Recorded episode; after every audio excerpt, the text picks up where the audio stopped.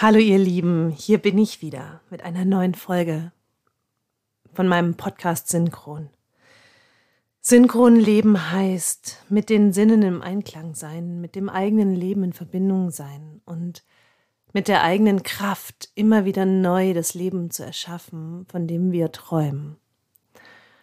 Und das klingt vielleicht immer so reißerisch, aber es ist so viel mehr damit gemeint. Es ist so viel mehr damit gemeint, nämlich ein bewusstes Leben zu leben und dir bewusst zu werden und zu sein, was du jeden Tag tust und dass genau das, was du jeden Tag tust, womit du dich beschäftigst, darüber entscheidet, was du morgen kreierst oder was du morgen erhältst.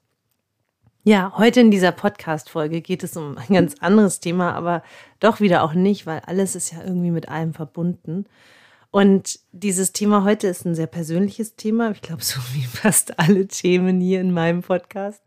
Aber nachdem das, das letzte, der letzte Podcast Mama Liebe so gut bei euch ankam, habe ich mir gedacht, ich mache so eine Fortsetzung von dieser Folge und zwar aus einer anderen Perspektive nochmal heraus, nämlich aus dem Blick des Kindes auf die Mutter. Also so auch von mir auf den Blick meiner Mutter und was das Ganze so mit meiner Coachingarbeit zu tun hat und ähm, ja, wie wichtig diese Elternbeziehung ist. Also darein, darein tauchen wir heute ein und ich freue mich, dass du da bist und ich freue mich, dass du dir jetzt die Zeit nimmst, zu lauschen und aufzunehmen und zu verinnerlichen. Aber bevor wir loslegen, atme erst einmal tief durch, komm ganz an in dem Moment, in dem du jetzt gerade bist und erlaube dir, dein Herz und deine Ohren zu öffnen, um zu empfangen, was jetzt kommt.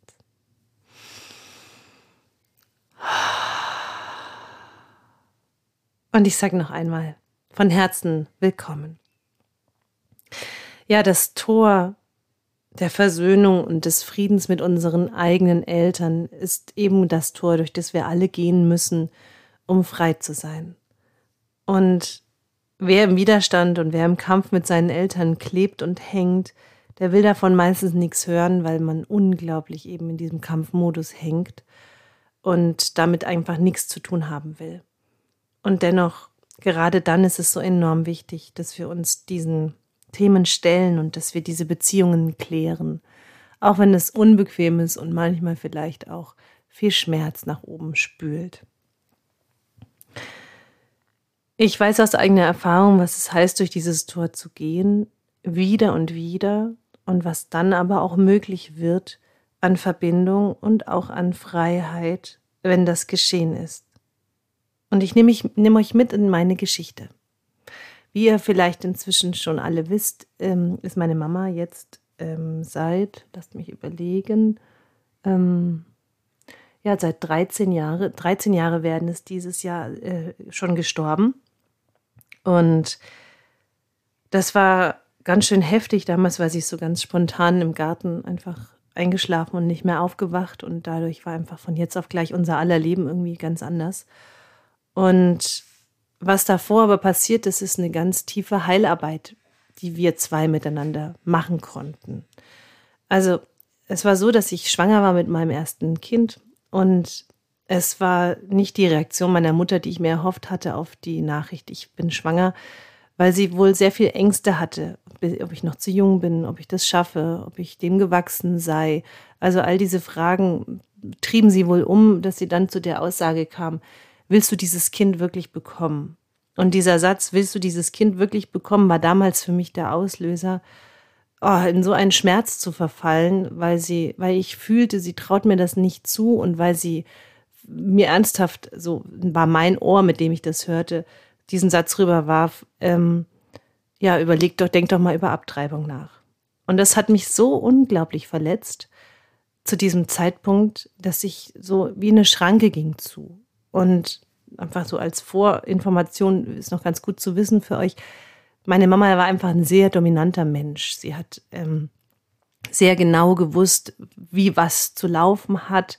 Und wenn ich das oder wenn wir Kinder das nicht so gemacht haben, wie sie das wollte, war das für sie sehr unbequem und nicht richtig. Und also so diese Idee von ich bin nicht richtig, die Idee von ähm, ich bin zu laut, die Idee von ähm, ich muss mich mehr anpassen, Das waren alles so Sätze, die ich sehr oft als Kind gehört habe. Vielleicht gar nicht ausgesprochen, aber so zwischen den Zeilen habe ich das sehr oft gefühlt. Also fühlte ich mich sowieso irgendwie immer so, als würde ich das nicht richtig machen und es eh nicht können. Und dann war es so dieser Moment, wo ich eben schwanger war. Und ich fühlte das so stark und ich wollte unbedingt schwanger sein. Also wir wollten einfach ein Kind. Also wir waren bereit und alles war so total schön. Und dann kam dieser Satz und dann war erstmal alles zu bei mir. Und ich habe gespürt, so jetzt, jetzt brauche ich das Tanz. Und ich habe dann viel geweint und habe da mit meinem Mann damals auch drüber gesprochen und habe ihn darum gebeten, dass ich jetzt erstmal da keinen Kontakt mehr habe mit ihr und dass wir da in so einen stille Modus verfallen miteinander.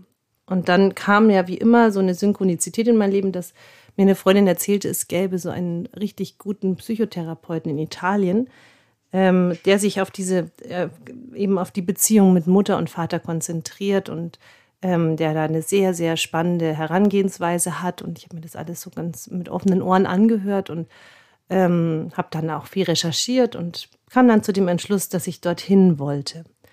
Und habe das dann gebucht. Ich bin dann für 14 Tage nach Italien geflogen zu diesem Psychotherapeuten mit dem inneren ähm, Auftrag, ich möchte gern ähm, die Beziehung zu meiner Mutter so klären, dass wir das schaffen, einfach eine, ein gutes Team zu sein für, ähm, für das Kind, das da kommt. Also ich als Mutter und sie als Oma sozusagen.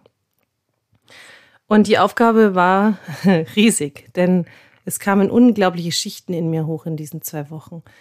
Ich sollte mich dort sehr, sehr viele Stunden vor den Spiegel stellen und mich immer wieder mit mir selbst konfrontieren. Also es war wirklich eine Hardcore-Therapie damals. Und begleitet aber auch viel mit Massagen und Berührung und genau, so brachen Schichten um Schichten auf.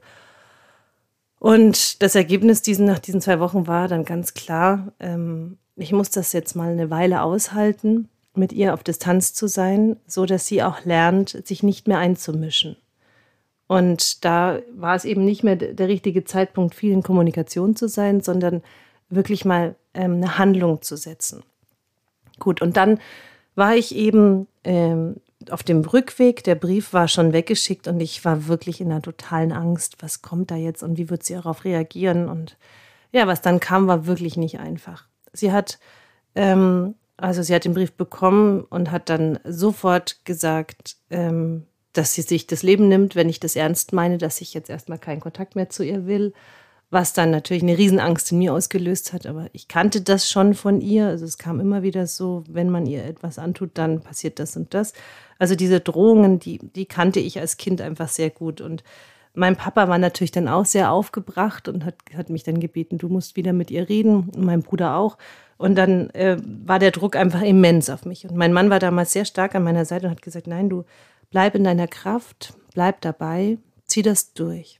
Und so vergingen Wochen um Wochen und Monate um Monate ähm, bis zur Geburt. Also im Prinzip die ganze Schwangerschaft über hatte ich kaum Kontakt mit meiner Mama, eigentlich gar keinen Kontakt. Und es tat mir unglaublich gut, weil ich konnte spüren, wie ich in diese Mutterrolle komme, wie ich auch mit dem Kind immer mehr in Kontakt kam, wie ich alles, was mich damals so belastete, einfach ausklammern konnte, ähm, mich auf mich konzentrieren konnte und so dieses Ich-Sein richtig kultivieren konnte in mir. Und Ihr könnt euch vorstellen, also damals war ich äh, gerade im dritten Jahr selbstständig. Da hatte ich die Praxis, also 2005 eröffnet, 2008 ist Luis geboren. Ähm, ich war im dritten Jahr selbstständig und meine Mutter hat natürlich dann in unserem Ort überall erzählt, ich äh, wäre jetzt einer Sekte beigetreten und äh, ich hätte eine Gehirnwäsche mir und mich unterziehen lassen und ähm, ja, man soll da jetzt gut aufpassen, wenn man mit mir arbeitet und naja, das kam ja alles so unterbewusst zu mir. Das hat mir ja keiner offiziell gesagt. Und aber die Stimmen wurden immer lauter und ich habe einfach gemerkt, okay, sie, sie sabotiert unglaublich da an meiner Arbeit, was mir natürlich auch massiv geschadet hat, gerade in diesen Praxisaufbaujahren. Und das hat mich so unglaublich verletzt, weil sie hat in der Distanz immer noch geschafft, so unglaublich viel Macht über mich zu haben. Und dann ähm, kam der Geburtstag von meinem Sohn, also Luis kam auf die Welt. Und ich habe so drei, vier Tage gebraucht, um da irgendwie anzukommen, um zu landen. Und dann war ganz stark der Impuls da, ich möchte gern, dass sie ihr Enkelkind sieht. Und naja, dann kam sie ins Krankenhaus und war unglaublich voller Liebe, war natürlich auch in Angst mir gegenüber, wie soll sie sich jetzt verhalten, aber Luis gegenüber war sie einfach so voller Liebe und es war genau richtig, das so zu machen. Und dann war meine größte Übung damals, so in den ersten Wochen danach in dieser inneren Kraft zu bleiben. Also wann immer sie sich wieder so übergriffig eingemischt hat in mein Leben, wirklich die Hand zu heben, Stopp zu sagen und sie darum zu beten äh, oder zu bitten, ähm, zu gehen oder damit aufzuhören. Und das habe ich wirklich radikal durchgezogen, so in den ersten Wochen, so dass sie wirklich verstanden hat, ähm, wir können auf dieser Ebene nicht mehr so in Beziehung sein, wie das immer war, sondern wir dürfen uns jetzt auf einer neuen Ebene begegnen, nämlich von Frau zu Frau und nicht mehr in dieser Hierarchie von ich weiß alles besser und du weißt nichts. Und wir konnten das Woche für Woche besser hinbekommen. Also Woche für Woche wurde das Band immer stärker und die Gespräche wurden anders und naja, und dann kam natürlich schon immer mal wieder so der Satz, dass ich ihr so unglaublich wehgetan habe mit mit der Distanz und dass sie das einfach nie verarbeiten kann. Und, ähm, und dann haben wir einfach vereinbart, okay, lasst uns darüber nie wieder sprechen. Also lasst es einfach, lassen wir uns einfach, lassen wir das Thema einfach hinter uns und wir schauen nach vorne und genießen unser Leben jetzt sozusagen, sozusagen zu dritt, also Mutter, Tochter, Enkelkind. Und ja, und dann passierte Folgendes und das war echt magisch wir, es war so circa drei Wochen bevor sie gestorben ist, waren wir spazieren und wir waren sehr gerne im, im Park und hatten den Kinderwagen dabei und den Luis und wir haben uns Gedichte vorgelesen. Und dann war so ein Gedicht von Rilke, das, das war einfach ein ganz, ganz schönes Gedicht. Und dann war Stille so ein Moment zwischen uns und dann hat sie zu mir gesagt, weißt du, ich will nur das eine zu dir sagen. Ich habe damals, als ich mich von meiner Mutter befreien musste, sie, hat, hat sie gesagt, ähm, einen Mann geheiratet, den sie überhaupt nicht leiden konnte, so dass sie gemerkt hat, dass ich machen kann, was ich will.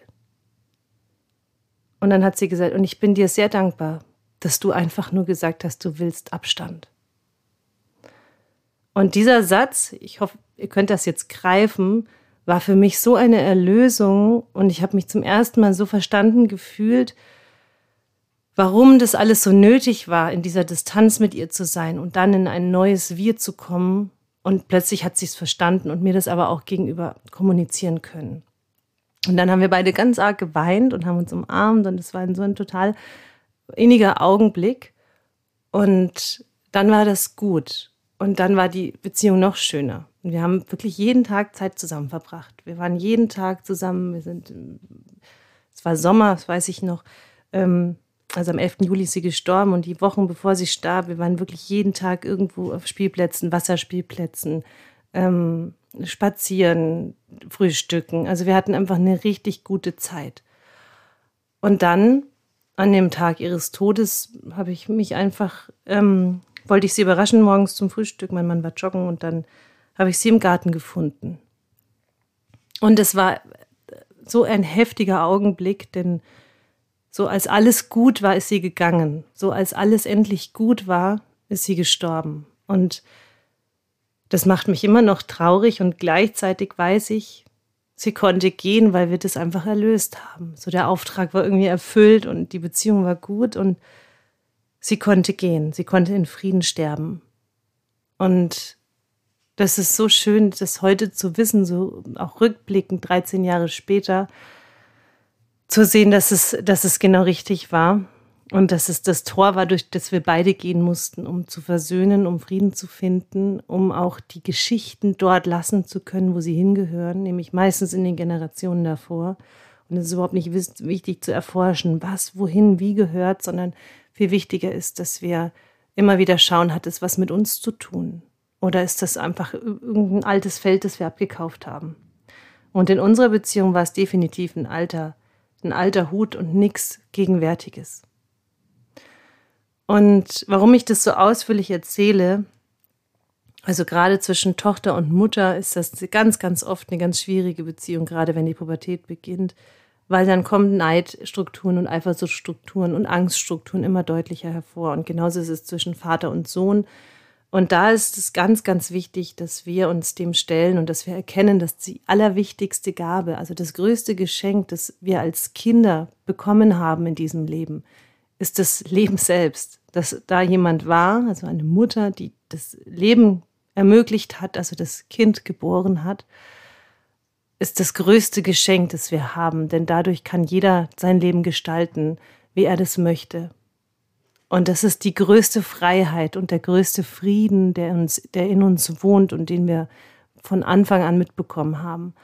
Und deshalb ist das auch so ein ganz großer Teil meiner Arbeit, wenn ich mit Coaching-Klienten arbeite, auch im Selbstheilerprogramm, auch im Beziehungsheilerprogramm, dass wir die Beziehung zu unseren Eltern klären, dass wir da vergeben und versöhnen und Energie befreien, weil ähm, Vergebung heißt nichts anderes, als die Energie freizugeben, die immer noch gehalten ist. Und manchmal halten wir Dinge für Generationen um Generationen um Generationen auf unseren Schultern und merken das gar nicht, wie viel Ballast wir da im Prinzip mit uns schleppen.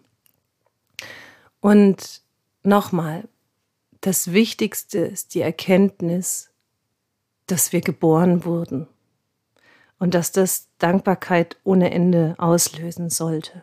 In uns allen. Und alles, was danach kam, war Kür. Ja, oder halt auch nicht. Also, wenn dann einfach viel Mist passiert ist, ja, dann gilt es, diesen Mist aufzuarbeiten, hinter uns zu lassen und nach vorn zu schauen.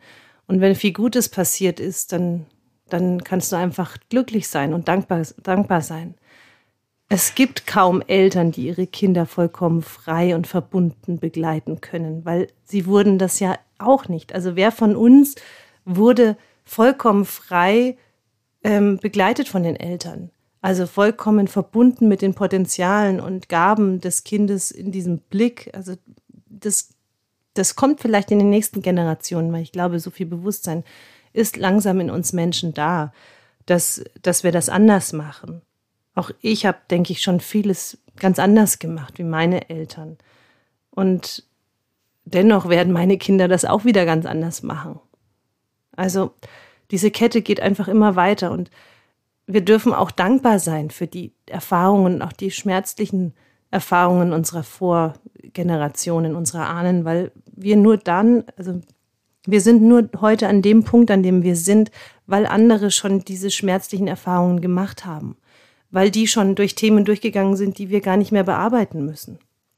Und ich finde das total auffällig, wenn wir mit jungen Menschen, also wenn ich mit jungen Menschen spreche, ich sage jetzt mal so, so mit 20-Jährigen, 20 bis 25-Jährigen, es kommt nicht so oft vor, weil ich habe nicht so viel zu tun mit den Menschen in, den, in dem Alter. Ich bin dann eher in dem, in dem Alter der Kinder dann wieder unterwegs, aber so diese Zwischengeneration zwischen mir und meinen Kindern, wenn ich mit den Menschen in, in Kommunikation trete, dann erfahre ich, wie viel die schon verstanden haben. Also ich weiß noch, vor ein paar Jahren war ich ähm, auf der Abi-Feier von meinem, von meinem Patenkind und da waren echt total viele Schülerinnen, die auf mich zurannten. Also das, der wohnt nicht hier, sondern der wohnt weiter weg und haben gesagt, ja, Miriam, du bist doch die Autorin von Ich gefühle mich, wir haben dein Buch gelesen und es ist so cool. Und ich dachte mir so, hä? Wie, die sind 18, wie können die mein Buch lesen? Also es ist ja überhaupt nicht meine Zielgruppe. So habe ich mir so innerlich gedacht und habe mich dann so mit denen ausgetauscht und dann haben die mir einfach erzählt, in welchen Themen die heute sind. Und wenn ich mir so zurück überlege, also mit 18, ich habe mich auch mit den Themen beschäftigt, aber da war ich schon irgendwie ein Avatar. Also es hat kaum jemand gemacht in meiner Umgebung.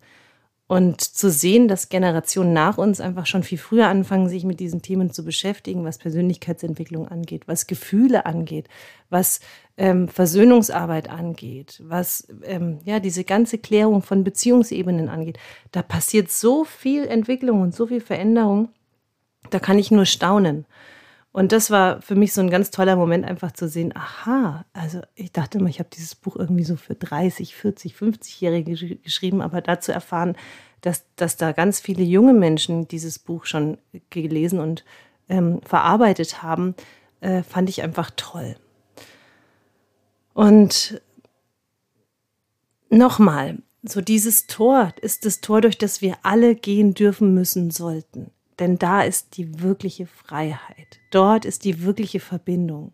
Und jetzt hört ihr vielleicht meine Spülmaschine piepen.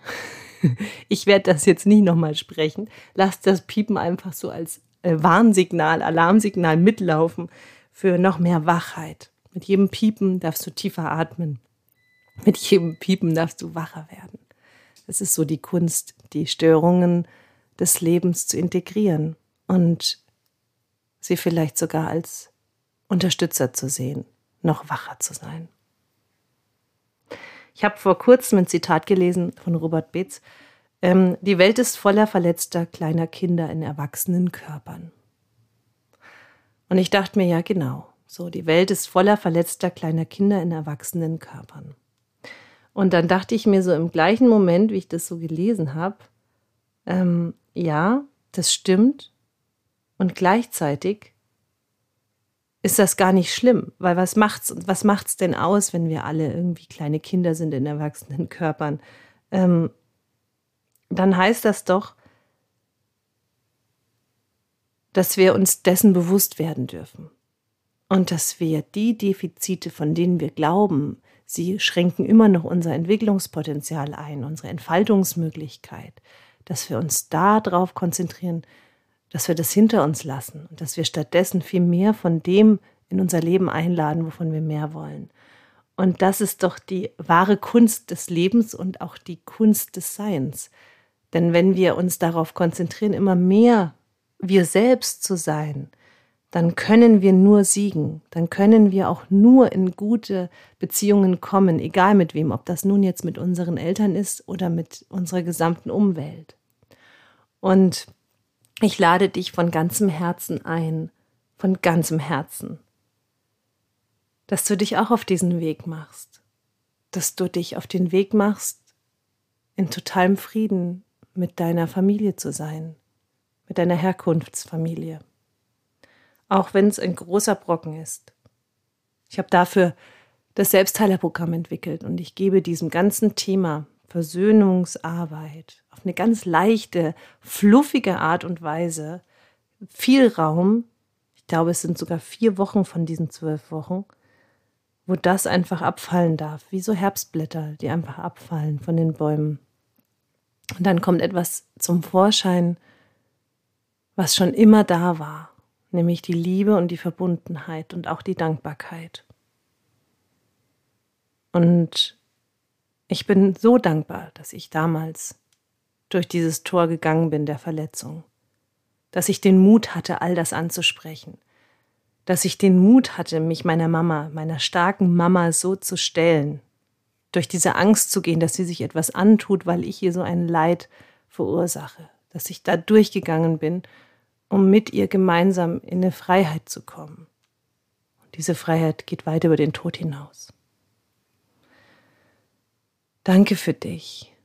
Danke, dass du da bist und danke, dass du den Mut hast, dich immer wieder noch mehr mit dir und deinem Leben zu befassen.